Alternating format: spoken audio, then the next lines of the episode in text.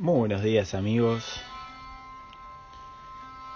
Aquí en la mañana de Cádiz, los vidrios del Perla empañados, el mate que rueda,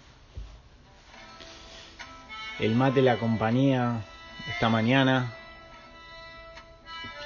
que hoy quiero hacer un programa diferente desde la cocina. Hoy vamos a hablar de la parte más importante del barco, la fuente de calor y la fuente de humor, la cocina. Empezamos este capítulo número 7. Bueno, la verdad que ayer yo estaba aquí en el barco, tranquilo, haciendo cosas, esto, lo otro. Y viene el único vecino que tengo aquí en toda la marina, una pareja de holandeses. Y compartimos unas palabras, estábamos hablando y me dice, no, no, dice, porque no tengo gas en la cocina y estoy, y nada, y estoy ahí, y caliento el agua en el, en el baño y vengo, y yo digo, wow, esto es un problema enorme. Porque uno puede navegar pero no puede dejar de comer, dejar de, de, tomar agua. Es una cosa fundamental. Es la fuente de humor y la fuente de calor a bordo. Es lo que nos reúne a los tripulantes y nos hace compartir. Este compartir de la cocina en un barco es algo muy hermoso porque por lo general, bueno, los barcos pequeños, ¿no? La cocina es como parte del barco, no es que hay un sector que es la cocina. Digamos, aquí en el Perla, por ejemplo, está la cama principal del salón y atrás está la cocina. En una época una de las redes del barco tenía colgaba sobre la cama. Entonces por ahí dormías y te enganchabas con... Se te caía alguna naranja, algún alguna calabaza. Entonces como que en los barcos está ahí en el medio. En mi barco es la fuente de calor. Digamos, tres veces al día se prende, genera calor, comida. Una comida fría en un día frío es tristísimo. A mí me nace un amor por la cocina desde niño. Atrás de mi casa vivía la abuela de mi papá. Era una italiana que le encantaba cocinar. Tenía ese eso que tenían las abuelas, ¿no? Desde cocinar todo desde desde la base, desde el inicio. Nunca le ibas a ver comprar fideos en una fábrica de pasta, nunca la ibas a ver a comprar una masa de tarta. Era todo casero, era todo con ese sabor de la abuela, ¿no? Su cocina olía a cebolla y a ajo, a tomate, tomates secos. Hacía una salsa de tomate que si se te manchaba, si se te caía en la remera, no la sacabas nunca más. Era un tomate concentrado, había una, una esencia de las cosas increíbles. Bueno, la abuela cocinaba tan bien que nosotros con mis hermanas comíamos dos veces. Almorzábamos primero lo de la abuela, porque no era solo el hecho de, de comer, era todo. Ya el ritual, el fuego, la cuchilla, la mesa de mármol, había muchísima luz, me acuerdo, en esa cocina. Había una claraboya que entraba en la luz y ahí se gestaba todo, una mesa y ahí nacía y moría todo, el, la vida de la casa. Me acuerdo de, de pasar horas enteras ahí mirándola, tomando mate, mirando cómo se movía las manos, las manos suaves. Y eso era, para mí era una televisión. Yo desde chiquito me gustaba oler, oler en la cocina. Los viejos tienen su olor particular. a veces un poco no muy agradable.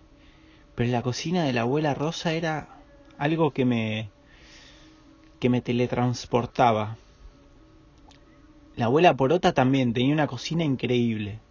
De hecho, la mesa de la cocina de la abuela Porota, que fue donde aprendí a hacer pastas, tenía entre, entre la junta de la madera harina.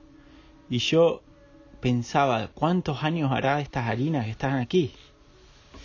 El palo de amasar, gastado, el, las cuchillas, el cuchillo para cortar el pan, que ahora lo tengo aquí en el perla. Todas esas cosas que, que cocinaron tanto tiempo, que cocinaron para tantas personas, tienen una cosa que en los barcos también tenemos. A bordo es indispensable tener una buena fuente de calor, una buena fuente de energía para cocinar. No concibo ningún barco sin cocina. No soy partidario de el tupper con los sanguchitos de miga para cualquier tipo de navegación. Es fundamental para mantener la moral, el espíritu de cualquier persona una fuente de alimento calórica y consistente. Hay varias teorías sobre la comida en la navegación, pero yo soy partidario de que a bordo hay que disfrutar. Para pasarla mal, hay muchos lugares de los que puedo ir, pero para navegar la tengo que pasar bien. Entonces tiene que ser una fiesta. Yo, por ejemplo, los viernes, cuando navego, suelo cocinar pizza. Debe ser una tradición de que vengo heredada de mi casa, pero los viernes me acuerdo que, claro, era el, último día de la semana, ya no había escuela. Y el viernes a la noche había pizza. Y por lo general venía algún pariente, algún primo, algún tío.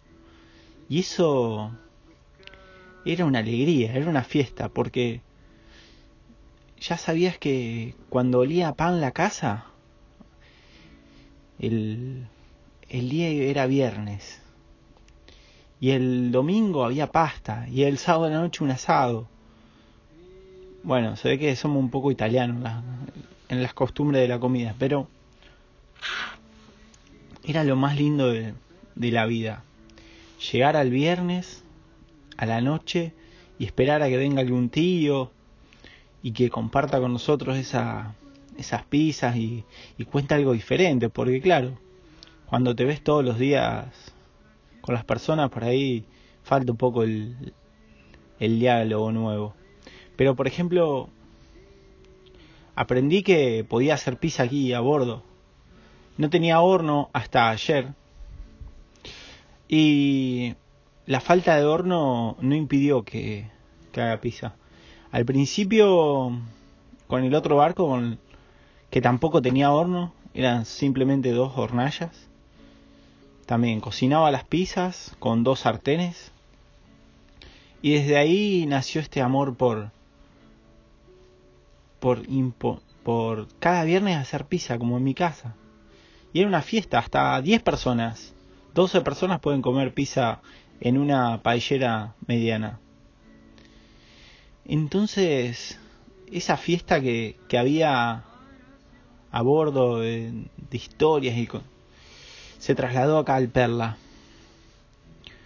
La verdad que algunos de los oyentes han venido a comer pizza acá y uno espera, ¿no? No, no es un restaurante. Hay más tiempo, hay charla, hay algún brebaje de por medio. Y el tiempo ese de disfrutar, de compartir, hace que todos dejemos algo.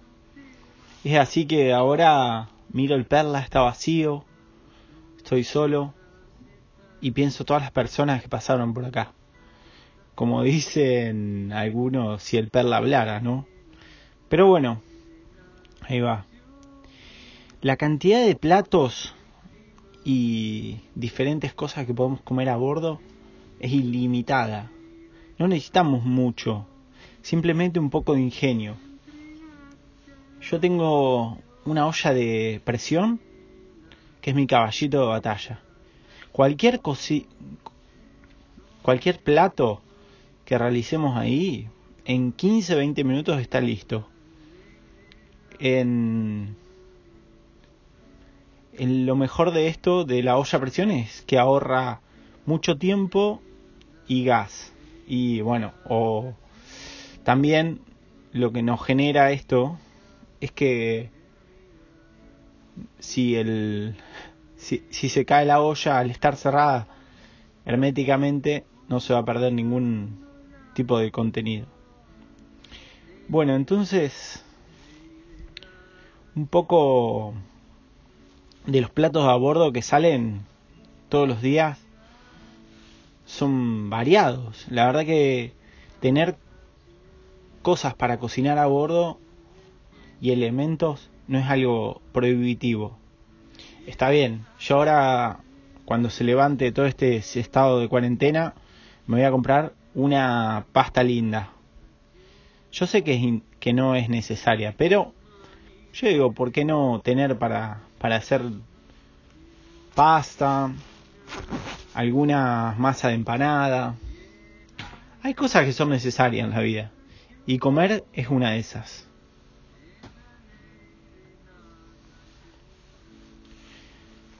Bueno, venía hablando, no me voy a tomar ningún mate.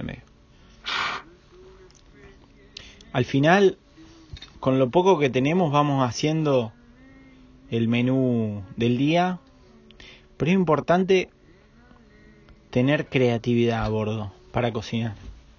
Imagínense comer arroz durante tres semanas seguidas. Ni hablar de los problemas que nos generarían la cabeza comer siempre lo mismo, pero la variedad en la cocina, con muy poco ¿eh? se logra, pero hay que estar despiertos y creativos. Yo recomiendo que en todos los barcos haya diferentes opciones. Y después, cuando uno está navegando, aparece la creatividad. Y quiero también hacer un momento para pensar en todas las cosas y comidas que, que en tierra serían como normales, pero a bordo tienen otro, otro sabor. Yo creo que, por ejemplo, un arroz con queso y oliva y aceite, uno por ahí en tierra, bueno, lo mira, lo come, pero si estás navegando, frío, está cayendo el sol y estás comiendo ese arroz como si fuera el mejor arroz del mundo al final las cosas en el mar tienen otro sabor. La vida a bordo es diferente. Y no hace falta mucho. El entorno hace hace el resto, la compañía hace el resto. También voy a contar una historia de una de cuando era chiquito. Va, no me voy a hacer tan el viejo, pero hace unos años atrás me invitan a correr una regata de Buenos Aires a Punta del Este. Estaba estaba todo listo, el barco espectacular, todo preparado, todas las velas. Salimos de Buenos Aires con viento norte, tranquilo, una travesía hermosa, calor, todos, todos la verdad, comiendo, íbamos navegando, el barco iba bien, rápido. Y en, llegando a Montevideo cambió la situación completamente. Empezó a llover, empezó el viento sur, un viento frío, húmedo. El barco se tornó insoportable. En toda la tripulación, que éramos 11 personas, había, como en todos los barcos, había un, crisol de razas. había los regatistas estos que van de guantecito, lentes, gorrita, la gorrita bien atada, por favor, siempre esta gente que, que van ahí trimando el barco a... También había un personaje particular que era un chico de dos metros de alto, capaz que 150, sí, 150 kilos fácil tenía el tipo. Este. Era un chico que nunca se había subido un barco en su vida, que lo habían invitado a correr una regata a Punta del Este, porque allá lo esperaba su novia, que era amiga del dueño del barco. Entonces este chico, yo lo vi ahí medio perdido. El comité de popa lo, lo discriminó un poco al principio, debo reconocerlo. Y como en el comité de pro éramos los más jóvenes, lo trajimos con nosotros. Me acuerdo que cuando empieza la tormenta, empieza, bueno, nada, tormenta no, vamos a decir el viento fuerte y la lluvia. El gordo este, porque vamos a decirle gordo, porque hay gente que es flaca y gorda a la vez, ese es mi caso, por ejemplo. Pero este, este chico, él bajaba, bajaba el barco, subía, bajaba la cabina, subía yo lo miraba extraño, ¿no? Como bajaba, subía tantas veces. Yo estaba ahí sentado en la banda, mojándome, mojándome. Le digo, che, gordo, ponete adelante, le digo, así nos, nos bloquea las olas. Sí, dijo, sí, yo me voy adelante, así nadie se moja. Y el gordo fue y se sentó adelante mío. Claro, el gordo, yo lo empecé a hacer un poquito así, como el hombrito, ¿no? Le puse, me le puse atrás del hombro del gordo Claro, el gordo era un rompeola. Y en eso que me voy apoyando a la espalda del gordo empiezo a sentir un, un olor a empanada de jamón y queso calentita. Ese olor, yo me acuerdo cuando era chiquitito, los viernes al mediodía, en mi casa había empanada de jamón y queso. Tomate, huevo duro y aceituna. Después a mi hermana no le empezó a gustar la aceituna y, hubo un cambio de decreto que, que la verdad me afectó mucho. Pero cuando olí ese olor, inmediatamente se me hizo agua a la boca. Se me hizo agua la boca, hacía bastante que veníamos todos mojados. Pero lo vuelo al gordo y el gordo me mira con complicidad como quien está traficando droga y me dice, ¿querés una? Inmediatamente pasó a ser mi mejor amigo el gordo. Abrió la campera, ¿vieron esos bolsillos que tienen las camperas de que abrís y a mitad del cierre hay un bolsillo que uno cree que es para guardar los pasaportes o el teléfono, algo que no se pierda. Chicos y chicas, es para guardar las empanadas. Yo había entendido todo cuando lo vi. El gordo tenía una docena de empanadas guardadas en su campera. Inmediatamente nos pusimos a comer empanada calentita, porque el gordo las bajaba y las calentaba. Y bueno, empezamos a compartir con toda la tripulación. La verdad que había varios mareados. Todos los que lo habían criticado el gordo estaban en parte un poco serios por la situación, un poco blancos. Eso que era diciembre, ¿eh? pero estaban un poco blancos ahí. Y, y ninguno se atrevió a probar bocado los del comité de, popa ponían cara de serio, decían, no, no, no es, no es hora de comer, no es hora de comer. Pero eran, no sé qué hora era, pero una empanada calentita a esa hora era lo mejor que me podía haber pasado en la vida. No me importaba que hacía frío, que estábamos mojados. Mi vida había cambiado por una mísera empanada. Yo no podía creer el poder que tienen esas esas cosas como una empanada a esa hora. O por ejemplo, ni hablar el verano pasado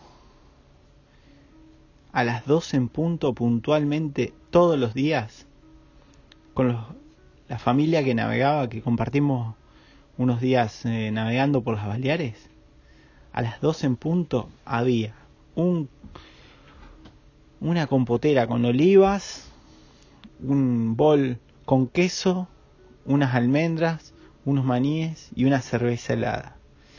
Yo hace varios años que no soy creyente en ningún tipo de cosa, pero en los rituales de la comida a bordo soy 100% creyente. Creo que nos podemos sentar en la mesa y hablar y compartir y disfrutar personas de diferentes razas, sexo, religiones.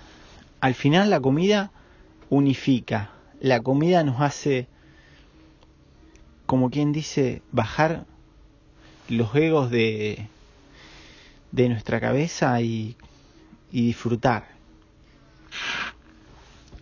Por eso es que quiero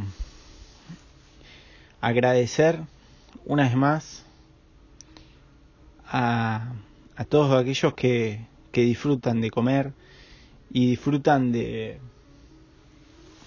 de esta fiesta que es la vida. Porque al final, ¿quién nos quita lo comido? Dice el dicho, ¿no? ¿Quién nos puede quitar los kilos que llevamos de alegría? Ahora, estos días, impuse a bordo una buena ley. Hay que respetar las tres comidas. Y en lo posible se realiza la comida desde cero, como hacía la abuela Rosa. Si voy a hacer una masa de tarta, si voy a hacer una masa empanada, un humus, le dedico el tiempo, el tiempo que, que necesita. Ahora vamos a empezar a incursionar con, con los panes, con el pan tradicional. Y cada plato nuevo que sale del, de la cocina tiene ese, ese sabor de, del mar. Bueno chicos, podemos seguir hablando por los días, por las noches. Este tema es inacabable. Los gustos, los colores, todas las cosas que nos vienen a la mente con, con la cocina. Les agradezco una vez más por haber escuchado el programa. Vamos a salir el lunes de vuelta. Se viene un fin de semana para disfrutar, para disfrutar de la casa, de la cocina y les mando un abrazo grande. Espero que hayan disfrutado de esto. Y ya saben que lo único que tienen que hacer tres veces al día es comer. Chao.